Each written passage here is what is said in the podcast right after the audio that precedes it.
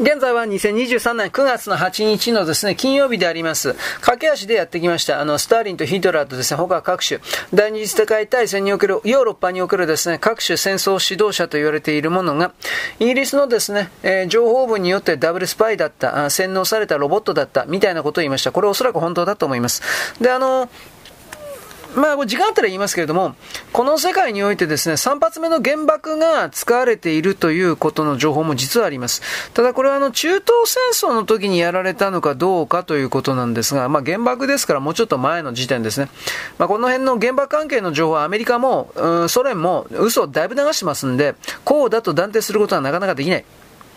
大日本帝国がですね、あの、北九州地域、えすみません、朝鮮地域から満州地域においての原爆開発をやっていた、それは本当であり、完成品3発ぐらい持っていたともされますが、これは嘘であるというふうに言っている人もいます。これは軍事評論家の方々はアメリカが出した嘘であるというふうに言っている人もいます。果たしてどうなのか。このあたりもですね、時間あたりありますが、これ駆け足でやってますが、この戦争中にですね、たくさんのものが発明されて、その本当の意味を、うん、伝えられていないというものを、駆け足でちょっとですね、あなたに伝えておきます。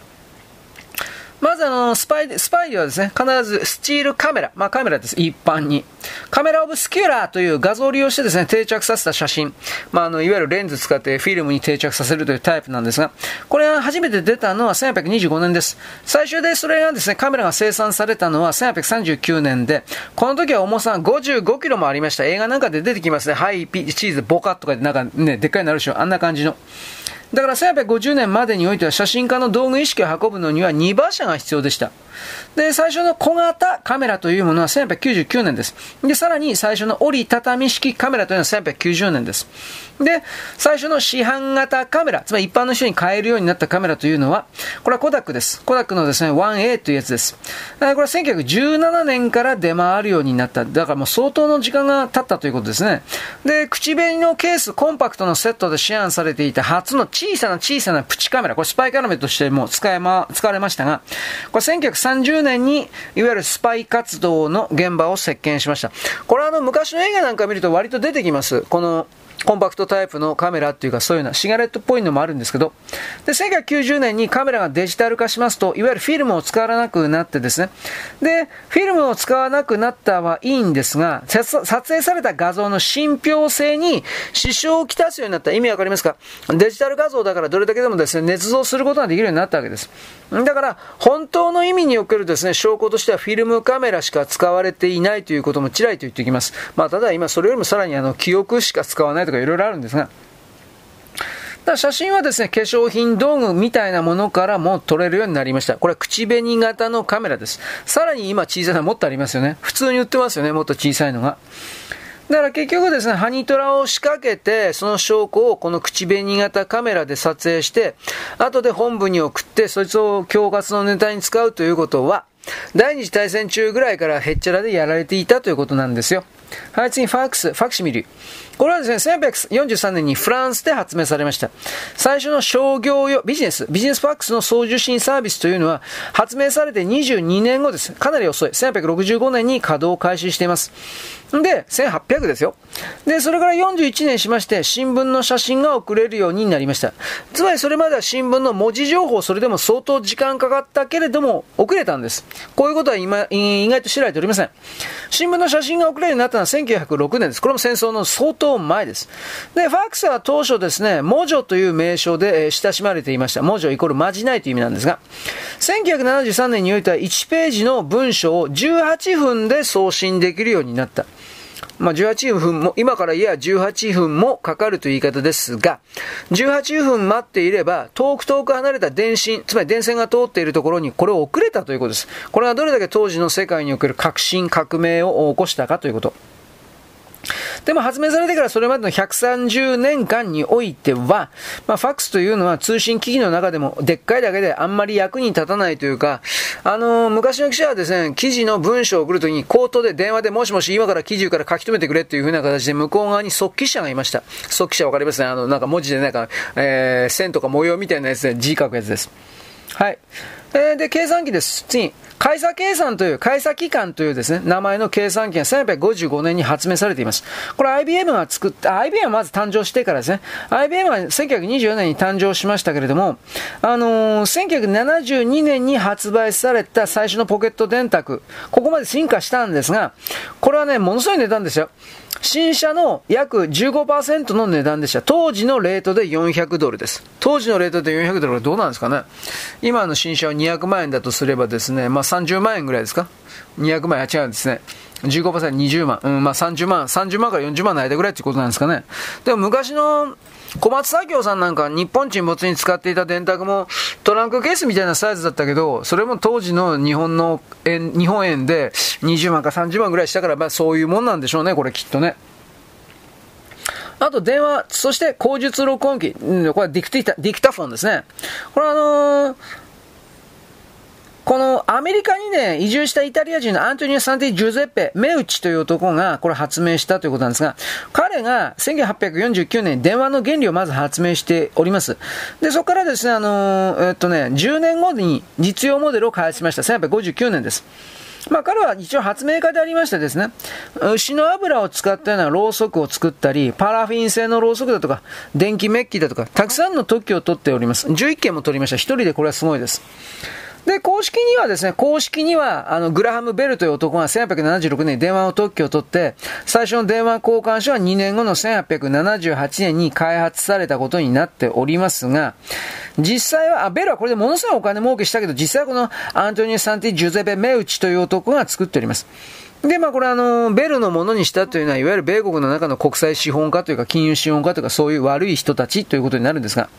で、国際電話というのは1927年、つまりこれは電話発明された51年も経ってから運用が開始されています。で、その時にできた留守番電話機というのは1930年。これはディクタフォン。これ聞いたことないですか？ディクタフォンというですね、まあ留守番電話。速記用口述録音機なんですけれども、これはですね、あの、スコットランド人のアレクサンダー・グラハム・ベルの発明とされております。だけど今度は違います。実際に発明したのは、アントニオ・メウチ、ささあのアントニオ・サンティ・ジュゼペ・メウチっていう男です。相当前に発明され、泥棒したということです。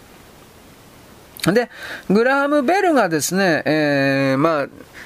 電話の世界に貢献したことっていうのは、いわゆるあの、覚えやすい言葉を作っただけ。電話をくれ。give us a bell。まあ、give us a bell っていうのは普通のあの言葉回しなんですけれども、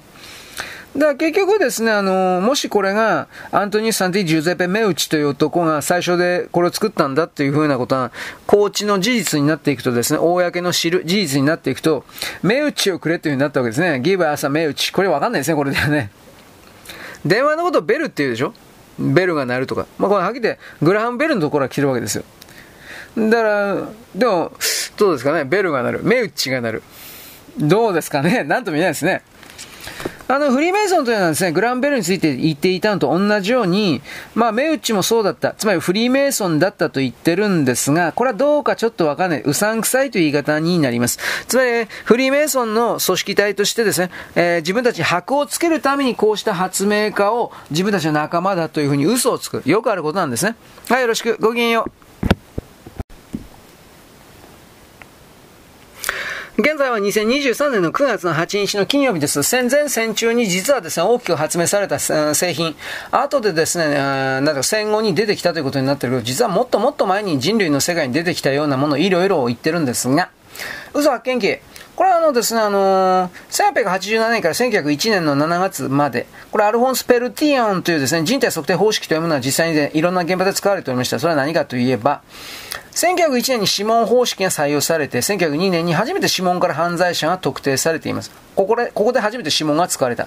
で、あとですね、耳の形と人種的変幻で割り出すようなアルフォンス・ベルティオン方式というものがあったんですが、これアルフォンス・ベルティオン。これはね、説得力ないわけです。全然こう、なんていうか見分けることができなかった。で、こういうことをいろいろやってですね、あのー、血圧と呼吸と心拍数を継続的に記録できるような経験がジョン・ラーソンという人物によって、えー、考案されました。まあ、いわゆるあの、ポリグラフっていうやつですね。嘘発見器。で、これをさらに洗練して5年後なんですが、レナード・キーラーという人物がさらにこれを、えー、細かくしていって、ポリグラフという名称の商標ですが、発明しまして。で、でもこれもね、嘘をつくことがですね、あの、可能でありまして、さらにペントサルというですね、薬を服用しているような神経症の患者が、延々と間違った方向にこのポリグラフを使って相手を誘導するということがバレちゃって、で、結局それを打ち消すための調査もですね、捜査も調査もずっと続いちゃうということが分かったんで、まあ結局これはあの機械あんまり当てにならないじゃないかというふうになった。ただ人に本当のことをですね、話される最適な方法というのは、まあぶっちゃければですね、すっぱだかにして聞き取りをすること。これあのー、服装的にも、心理的にもという意味なんですが、相手のプライドをへし折って、えー、聞き取りをすること。これ実はあのー、世界の、まあ、特にアメリカの軍隊においては、これ標準的な方法です。で、これはさらに進みまして、もうちょっと良くなった。1936年になりますと、ウォルター・サマーズという人物が皮膚の電気抵抗の、うん、なんていうかな、変化を測定する精神電流計というものを発,、うん、発明しています。これはあの、ポリグラフの延長線上にあるようなもんではあるんですが、ポリグラフ、嘘発見器よりはもうちょっと精度が高いだろうなということが言える機会です。でもこれ、現在のアメリカではもっとさらにいいのが使われていたはずですが、この、それ使ってもね、確かあの、一般公判、つまり裁判の中においては、完全なる絶対なる証拠としては採用されていなかった。あくまであの参考だったと思います。はい、次、無線通信です。これあの、当たり前なんですが、電波1887年に発見されました。で、1895年にですね、無線伝送が成功しました。無線でやり取りですね。で、真空管というのは1907年に特許を取りまして、ラジオの定期的な公共放送というのは世界において1921年から始め、そう、戦争の相当前ですね。で、トランジスタラジオは1947年に発明されて、7年後の1954年から市販されます。それまでは軍隊の中で使われておりました。試行錯誤されて。次、モーターです。まあ、電気とも言いますが、最初の交流モーター AC、えー、アクティブ、うん、なんだっけ？AC って忘れちゃったな。まあ、交流モーターはですね、1888年に発明されております。1892年にですね、えー、まあ、セルビア人ニコラ・テスラのおかげでですね、公共の供給用に生産されていきます。彼は個人的に自分の発明をですね、宇宙人のせいにしていました。ちょっと頭おかしかったと僕は思うんですけど、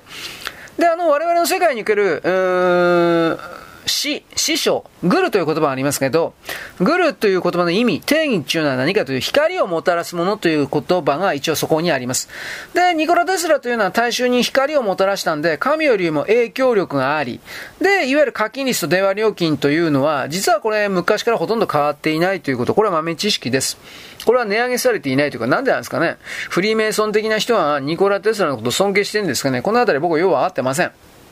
はい、次。移動カメラと映画です。えー、っとですね、えー、っと、音の出ない映画ってどういうんでしたっけ？英語で。まあまあ、無声映画ですね。無声映画は1895年発売されました。で、その後で音の出る映画、陶器ですね、これは。これは1929年に、登場します。で、これでもう映画業界、無声映画業界完全にダメになると考えます。まあ、そりゃそうだね。少なベンシーは全部あの、クビになりましたね。で、そのと、その流れの中で、最初の移動式映画カメラというのは、ボレックス H16 というものです。これは1933年から発売というか。で、実はこのボレックス H16 というものは、スパイ活動も傍聴活動にも使われています。犯罪者も警察をですね、偵察して妨害活動家も軍を鉄、あまあ、8ミリカメラですね。わかりやすく言うんであれば。あれのでっかいものだと思えばいいです。そしてテレビです。テレビというのはブラウン管ではまず1897年に発明されています。で、テレビはブラウン管の後の29年後に、1926年に、ジョン・ロジー・ベアードという男が公開で実験を行いました。この人はフリーメイソンではありません。実験を行って、1929年に BBC 英国、イギリス、BBC が開始した実験放送で使われています。じゃあ1929年ですごい古いでしょ。で、操作線が実は昔は30本だったシステムです。うん、でも、操作線30、よくよく考えたら、これだいぶだいぶ品質高いんじゃないですか？昔に比べればっていうことなんですが。まあ、とりあえず、それが1936年に240本のシステムになりました。横操作線ですね。30本って何ができたかな？えー、白い丸とか黒い丸のでっかいのがなんか見えるとか見えないとかそんなもんじゃないかな。まあいいや。で、ナチスの党大会とですね、ベルリンオリンピックの初の白黒テレビ放送の前でした。あのー、ベルリンオリンピックとかあの辺でテレビ放送やってたってこと僕たち知らないでしょう。あれらの記録映画はあるけれども、何気にあそこでですね、テレビ放送やってました。で、あの、ヒトラーというのはですね、え実は黒人との握手を拒んでですね、いわゆるベルリンオリンピックなんではジェシー・オーエンスであるとか、あとポーランド人、これも差別してたから、まあ、スタニフ・ラ・ワラシャベッチ。まあ、これをですね、あのー、握手してないですね。いろいろと。で、あの、1937年においては、さらに他社の、えっ、ー、と、操作線405本のシステムが BBC で採用されました。まあ、解像度が高いということです。で、さらにこのジョン・ロジ、えー、ジョン・ロジ・ベアード、こ最初にテレビ作った人は研究を進めまして、レーダーとノクトビジョンと呼ばれる、赤外線暗視装置を開発しています。まあ、言葉ぐらい聞いたことあると思います。つまり、テレビの上で煮炊きもできるし、赤外線で家族まで煮炊きもできるかもしれないということで。で、あの、初期のテレビがですね、1日に数時間しか電源入れられなかった理由で、このせいでも、どういうことかといえばですね、武器にも使えた的なもんです。あと電気をやもうと使うんですね。で、スクリーン投射とかステレオの音声以外にも、ベアードさんは、1944年の時点で、すでに 3D 画像、立体画像も制作しておりました。すごいですね。で、カラーテレビというのは1953年からです。植民地、イギリスの植民地においては20年ぐらい遅れて1973年から普及します。家庭用娯楽機器と公衆の洗脳にかけては、ベアードは黒幕的存在。つまりこの、ジョン・ロジー・ベアードというものが果たした役割というのは、秘密結社、え、いわゆる政府的には非常に役に立った人という言い方になるでしょう。で、あの、録画装置というのはさらに1951年に発明されました。まあ、いわゆるビデオです。で、1956年に5万 US ドルで発売されてまあ、まあ、白黒なんですが、当時、録画用テープは307 US ドルです。これ今の価値にすればいくらなんですかね。で、あの、家庭用のビデオテープは1971年に出回るようになっています。これは、アメリカのなんちゅうやつだか、RCA はオランダか、RCA ともう一つアメリカにでっかいところありましたね。そういうようなところが、アメリカ独自企画の家庭用ビデオを確か作っておりました。で、これをさらに改良したのが、日本の VHS ベータみたいな形ですね。フリーメイソンは長い間発明を盗んでました。で、それ以前の200年間、2世紀は盗みに打つ、打って付けの時期だった。まあだから、その何もかんもですね、えー、盗むことによって彼らは自分たちの組織を強くしていったという、この概念はちょっと知っておいてほしい。よろしく、ごきげんよう。現在は2023年の、えー、9月8日の金曜日です。あの、戦争前後、第一次大戦、第二次大戦後に、えー、この前後におけるですね、フリーメイソンと言われているものを構成した中心的人間集団というのは、まあ、はっきり白人です。まあ、構成的な北欧系のアングロサクソンの植民地開拓者という言い方だから、これアメリカを開拓していた人たちという言い方になるんですが、彼らは人類にとって偉大なものは全部白人の植民地開拓者によって作られたと考えたというよりも、そのように設定したということです。で、フリーメイソンはこれを社会にご利用しした、地球上の全ての人間にこれをご利用して騙したということです。だからですね、あのー、実はですね、あの、レオナルド・ダ・ヴィンチってどうもホモだった、ホモだったらしいんですが、本当かどうかわかんないんですけど、これはね、ヘリコプターとかを発明しますと、彼をですね、ダヴィンチを白人の異性愛者、ノーマルであるという印象に仕立てるのが重要だったということで、そうなっています。だからこの偽の歴史は480年以上にわかって見事に伝えられている。まあ、レオナルド・ダ・ヴィンチがホモだったっていうことはですね、あんまり知られて、これも、でもこれ、この情報も本当なのかなとは思うけどね。はい。まあ、いろんなハったりがあります。はっきり言えばね。あの、ライフルを作ったサミュエル・コルト。こいつはフリーメイソンなんですが、連発拳銃を他の人間から概念を盗みました。で、ウィンチェスターという男は連発式ライフルを盗みました。これも他の人の発明です。ウィンチェスターとはですね、あの、ボルカニックっていう男の連発式ライフルを改造しまして、で、あの、ボルカニックリピーティングアームズ社というものを金で買収して、で、これをさらにあの10年後にですね、えー、勝手に改造というか、社名変えてウィンチェスターリピーティングアーム社というふうに創業して、いわゆる連発ライフルは全部自分たちが作ったという勝手な偽の歴史を作ってきました。まあアメリカにおいてはそういうのいっぱいあります。まあこれヨーロッパもそうだけどね。うん。例えば、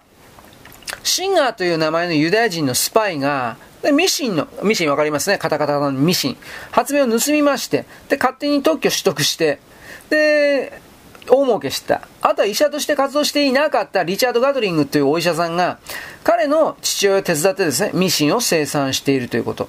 で、さらにですね、アメリカ南北戦争の時にガトリング、これはですね、銃を盗んで、いわゆるあの、多連式のガトリング砲、まあ、機関砲、機関銃みたいなもんです。見たことないですか？ルローニケンシンの第1話でなんかあの3兄弟がうおーとかでなんか手でぐるぐる回しながら連発銃撃っていたような表現あったと思うけど、まああんなもんです。まあ機関銃みたいなもんですね。いわゆる。だからこういうものもですね、いわゆるガトリング、さっき言ったようなミシンを作っていたこいつら、こいつら全部フリーメイソンなんで、全部どっかどっかここから盗んできたということ。で、フリーメイソンの我々の世界に伝えられている歴史の多くというのは推定想像ばっかりなんで、あのー、彼らそのものは、自身は偉大な組織であって何でも偉大なものを作る権利があって、それは全部フリーメイソンのものだというふうに勝手に思うということ。で、あのー、フリーメイソンはですね、大体こんなパターンで発明を全部盗みます。例えば、フリーメイソンになるように発明者を招待します。そしてフリーメイソンの人間を使ってその直後に発明を再発明させます。で、フリーメイソンが初めてそうしたという偽の歴史を出していきます。で、転居、証拠なしに発明者がフリーメイソンであると思い込む。思い込ませる。あとは植田発明家から、発明家からですね、素人発明を買い取って、その素人の名前は出さない。あとは特許特許局に行く前に本当の発明家を殺す。または特許から発明を真似てコピーして、それが実は最初の発明だという。まあ、出てこの7パターンです。どうなんですかね、これ。まあ、とにかくですね、そういう形で我々の世界というものは、だいぶ魂が入っているということは、あ知っといた方がいいですね。あの、例えばあの、テレビを発明したと主張したような、これフィロティ・ファンズ・ワースという男なんですけれども、これも国にご利用ししてですね、で、ずっとこれ広報活動をやってですね、こいつフリーメイソンだったはずです。で、アメリカ政府は彼の肖像を使った切手まで発行したんですけど、しかしテレビはそいつの前に、えー、ファンズの前に、ファンズアースの前に、1年と7ヶ月も前に、ジョン・ロジー・ベアードというものを発明した。で、イギリスの王立研究所で公開してる。あのー、ワンズはですね、まあアメリカっていうことになるんですけれども、そういうことを踏まえて、あのー、この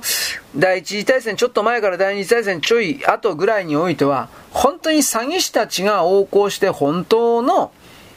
発明家から全部盗んで、全部俺のもんだと言っていたような時代でした。まるで今の中国だ。というふうなこともまあまあ言うんで、ボロッと言うんですけど、まあそういう形で、ね、うんテレビに関してはね、さっき30本の操作線であるとかなんかいろいろ言ったけれども、ね、